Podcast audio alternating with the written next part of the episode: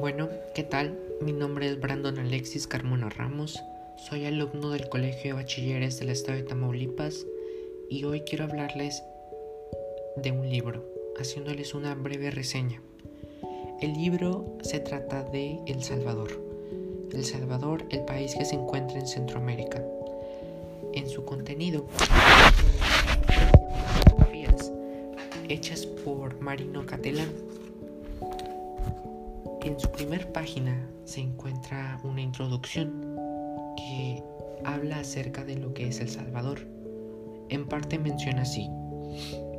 Cruzar el territorio del Salvador es ver el rostro de la creación, una completa visión de los elementos esenciales, el agua, el viento, el fuego, el sol, la misma tierra y el impresionante rostro humano, ríos serpentinos, aguas transparentes que bajan de las frías montañas compartidas con Honduras y Guatemala, desembocaduras anchas y solemnes en un paraíso verde que es la costa del Océano Pacífico.